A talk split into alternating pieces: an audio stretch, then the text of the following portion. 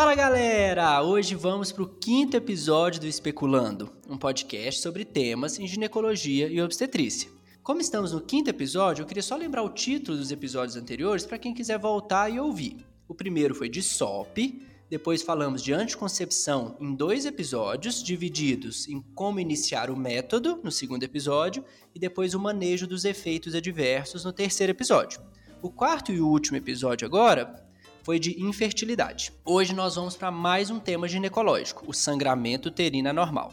Disparado na liderança é a queixa que a gente mais atende no consultório. Aqui a gente teve a ideia de separar em dois episódios também. Esse primeiro episódio, o foco vai ser o sangramento uterino no pronto-socorro, pensando principalmente nesses médicos que vão começar agora a vida de plantão, pega muita paciente com sangramento uterino em plantão de clínica, em plantão de cidade pequena, não tem um GO para ajudar, nós vamos dar uma, uma luz para o manejo desses sangramentos. O próximo episódio, nós vamos falar do sangramento uterino normal no consultório, aquele sangramento uterino mais crônico, para a gente pensar no mnemônico palmicone, nós vamos destrinchar o mnemônico e tudo. Aqui o foco é pronto-socorro.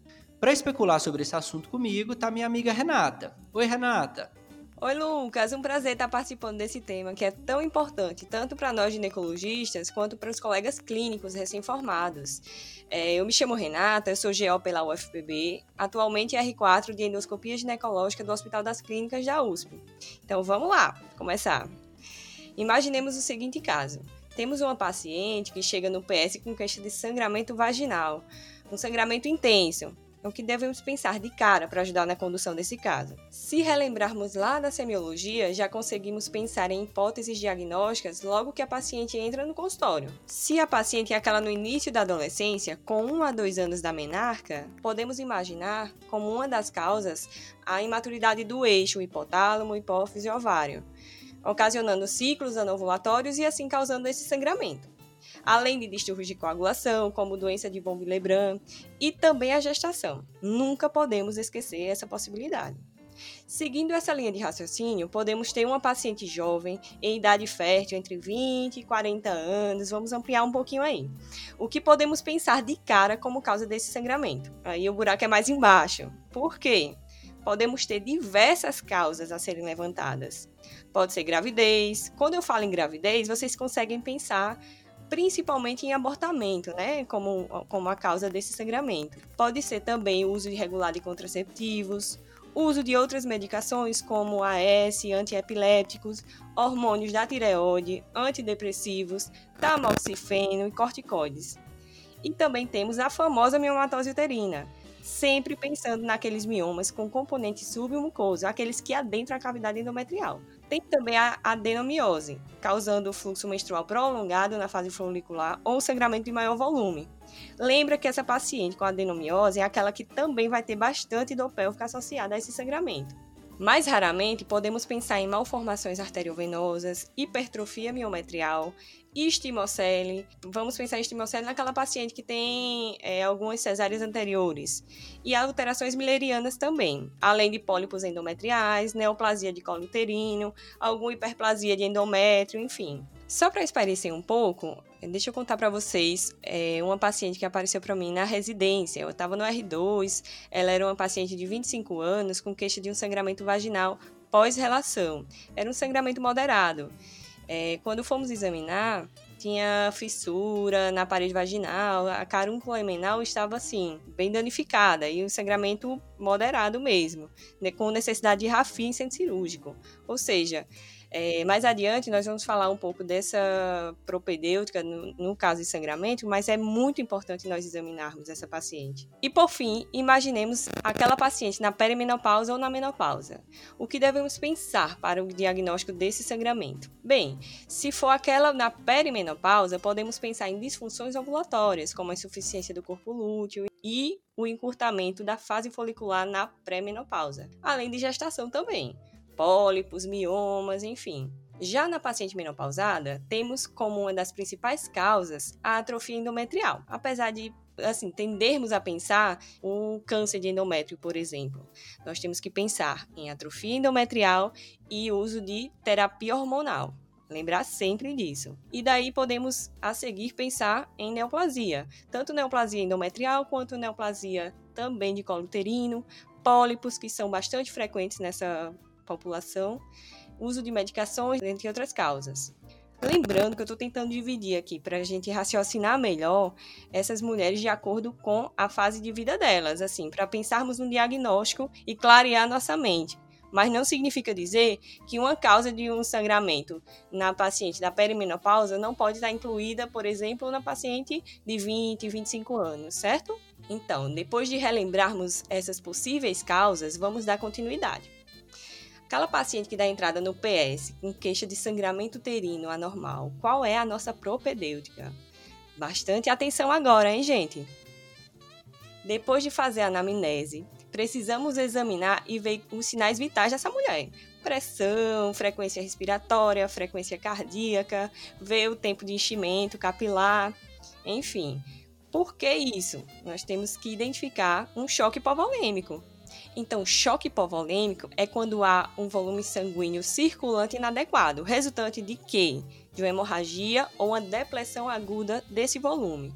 As manifestações clínicas, elas variam de acordo com a velocidade e o volume total perdido. Mas, de uma forma geral, a paciente vai apresentar uma hipotensão, taquicardia, dispneia, ligúria, enfim, dependendo do estágio do choque. A princípio, instalar oxigênio suplementar, pegar dois acessos calibrosos, é, já aproveita e colhe tipagem sanguínea, hemograma e podemos pensar numa possível transfusão. Então, nessa paciente, vamos fazer o exame físico, anamnese e o exame ginecológico basicão. Temos que examinar o abdômen, fazer exame especular para avaliar se o sangramento é um sangramento ativo, que se exterioriza pelo orifício cervical externo, se tem alguma lesão vegetante no colo do útero ou na vagina, se tem laceração, enfim. E por fim, realizar o toque vaginal. Depois disso, além da tipagem do hemograma, nós não podemos esquecer do nosso amado e querido beta-HCG, isso é o que a gente pode fazer ali, no pronto-socorro geral, sem muitos recursos, não precisa ser ginecologista e obstetra para poder fazer isso até onde eu falei agora. Então, depois dessa reposição volêmica e uma possível transfusão, e se essa paciente não estabilizar mesmo assim, o que é que devemos fazer? A conduta nesses casos é cirúrgica. Podemos introduzir um balão intrauterino com uma sonda Foley insuflada com 30 ml de água destilada ou de soro, devendo permanecer na cavidade por 2 a 48 horas. É só o tempo de você levar a paciente para um centro com mais recursos. Quando você está em uma maternidade de plantão, um hospital com mais recursos, aí podemos realizar uma curetagem uterina nesses casos. Como tratamento cirúrgico, também podemos lançar mão de uma esteroscopia com ablação endometrial, uma embolização uterina e até uma esterectomia. Quando a paciente está hemodinamicamente estável, temos que colher a historinha detalhada, exame físico, ginecológico minucioso e podemos fazer investigação com exames complementares, como ultrassom pélvico e exames laboratoriais. Certo, galera? E aí, Lucas, vamos falar um pouquinho sobre o tratamento clínico dessas pacientes? Legal, Renata. Então agora que está todo mundo craque no tratamento da paciente grave, chocada, já sabem pensar nas principais hipóteses diagnósticas por faixa etária, já sabem tranquilizar melhor algum tipo de sangramento, já sabem tranquilizar mais essas pacientes que chegam com pequenos sangramentos no pronto-socorro, já conseguem dar um norte, até mesmo referenciar melhor uma paciente com sangramento, a gente não pode deixar a paciente sair do pronto-socorro de mão abanando. Então a gente precisa de alternativa para parar esse sangramento, ou pelo menos para diminuir. O tratamento medicamentoso, eu falo que ele é tríplice, ou seja, nós temos três frentes de tratamento para reduzir sangramento uterino normal: anticoncepcional, transamin e ou anti-inflamatório não hormonal. Por ordem de eficácia para controle, nós temos anticoncepcional combinado, seguido de anticoncepcional de progesterona, depois transamin e, por fim, os anti-inflamatórios. Muitas vezes a gente pega, né, Renata, paciente no pronto-socorro usando Feldene, só. Fala, não, esse aí é a última opção, né? Para a pessoa passar o anti-inflamatório hormonal, a chance de melhora é muito pouca. Quando eu aprendi isso, eu fiquei muito surpreso com o tratamento. Fazer anticoncepcional de 6 em 6, de 8 em 8, foi algo bem inusitado para mim. Mas acreditem, é assim mesmo que nós vamos abordar esses pacientes. Todos os guidelines, Febrasgo, todo o livro aborda dessa mesma forma. Então, na primeira linha, para pacientes sem contraindicação ao estrogênio, as principais contraindicações são trombose venosa aguda ou história, tabagismo com mais de 35 anos, enxaqueca com aura, hipertensão, histórico de AVC e infarto. Nós vamos fazer anticoncepcional oral combinado com altas doses de estrogênio. Hoje em dia as altas doses são 30 ou 35 microgramas, de 8 em 8 ou de 6 em 6 nos primeiros dias e depois nós vamos diminuindo a dose, como se fosse um desmame. Em cada lugar que a gente vai estudar tem uma posologia diferente. Então aqui eu quero que vocês entendam a ideia. Não precisa decorar que é de 8 em 8, depois vai para 12 em 12. O negócio é você começar com um, uma dose um pouco maior e depois ir reduzindo essa dose para manter aquela paciente sem sangramento ou com sangramento menor. Eu posso começar, por exemplo, um comprimido três vezes ao dia. Por quanto tempo? Pode escolher 3 dias, 5 dias, 7 dias, de 8 em 8, e depois ela vai diminuindo, passa para 12 em 12, fica mais 3, 5, 7 dias, depois ela passa para 1 por dia, e o sangramento já vai ter melhorado, já vai estar tá bem pouquinho. Se a paciente tem contraindicação ao estrogênio, aí nós vamos fazer a mesma ideia, só que com método só de progesterona. O anticoncepcional de progestagênio isolado mais estudado para esse tipo de sangramento é a noretisterona, o famoso Primolutinor, que vem com 10 miligramas o comprimido.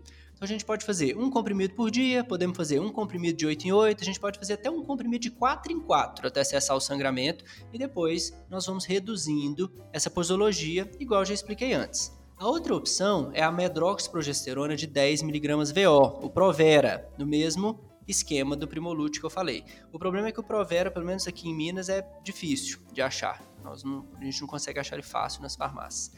A Febrasgo orienta a gente evitar o uso de Depo-Provera nesses casos, porque não é considerado um tratamento de primeira linha e pode piorar o sangramento e é irreversível, né? Porque ele tem o efeito de três meses, como é de depósito, então a gente tende a evitar o Depo-Provera nessa situação. Apesar de não estar descrito nos principais guidelines, o desogestrel de 75, né, o Cerazete, Nactalho, Araceli, por análise teórica, entendendo o mecanismo de ação dos progestagênios, ele também pode ser usado numa dose aí de 12 em 12. Você começa ele de 12 em 12, faz uma semana, depois reduz para um por dia. É uma ideia. Em pacientes que já estão sangrando muito ou há muito tempo com anemia ou refratária ao tratamento hormonal, a gente vai associar o transamin. Ou seja, nas pacientes que a gente não quer arriscar que sangra ou que já está sangrando muito, a gente vai tentar garantir ao máximo a melhora do sangramento associando os dois métodos. O transamin, muita gente tem medo dele causar trombose, mas o seu uso por 7 dias no máximo já foi provado que não causa, mesmo em paciente de alto risco. Então a gente pode passar o transamin por 7 dias tranquilo. Um dos maiores problemas do Transamin é o preço. Não é barato, vai sair no mínimo 50, 60 reais a quantidade que a gente usa. A posologia aqui, gente, não assusta. É 2 a 3 gramas por dia. Então é bem alta. Você tem que explicar para o paciente para ela não assustar com o tanto de comprimido que ela vai tomar. Como o comprimido é de 250 miligramas, a gente faz dois comprimidos, 500 miligramas, de 6 em 6 ou de 4 em 4 por 5 a 7 dias para não aumentar o risco trombogênico. Tanto o transamin quanto o anticoncepcional oral são considerados tratamentos de primeira linha. Nos tratamentos de segunda linha, a gente tem os anti-inflamatórios não hormonais. São medicamentos bem ruins para controle de sangramento quando é usado sozinho, mas são superiores ao placebo. Então, a gente tem que falar dessa opção também. Pensar na associação com anti-inflamatório não hormonal, principalmente na paciente que além do sangramento tem muita cólica. Então, eu já vou conseguir melhorar a cólica, vou aliviar a dor e dar uma potencializado no meu controle de sangramento. Os mais estudados são ibuprofeno e ácido mefenâmico.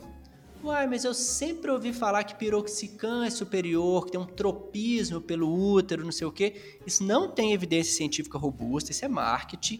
E a gente acredita que todos os AINES são equivalentes para o controle e a gente tem que pensar no preço, né, gente? Ibuprofeno, 10, 15 reais. Piroxicam de 30, 40 para cima. E o ibuprofeno já foi muito mais estudado. Nem sempre o mais caro e mais moderno é o melhor. A posologia aqui é, ibuprofeno de 600 ou 800 miligramas, um comprimido de 8 em 8 horas por 3 a 5 dias. Ou o ácido mefenâmico, o famoso Ponstan ou Pontin, que toda mulher que já teve cólica no começo da menstruação já tomou, de 500 miligramas, um comprimido de 8 em 8, 3 a 5 dias. A paciente saindo do pronto-socorro com essa receita tem grande chance de melhorar o sangramento e ganhar um tempo para ela poder procurar o ginecologista, investigar melhor a causa, programar um tratamento cirúrgico se for indicado e para ela ir melhorando da anemia. Então, com esse tratamento iniciado, a paciente vai ter tempo para ouvir o que nós vamos falar no próximo episódio, que é o sangramento uterino normal com a visão do consultório. Beleza, então? Era isso que a gente tinha para falar. No próximo episódio, nós vamos aprofundar mais no tema, nós vamos abordar o mnemônico Palm-Coin e falar sobre cada patologia e tratamento mais específico. Lembrar que nós estamos fazendo de tudo para lançar os episódios no máximo a cada 10 dias. Dúvidas, críticas ou sugestões no e-mail especulandopodcast.gmail.com. Até a próxima!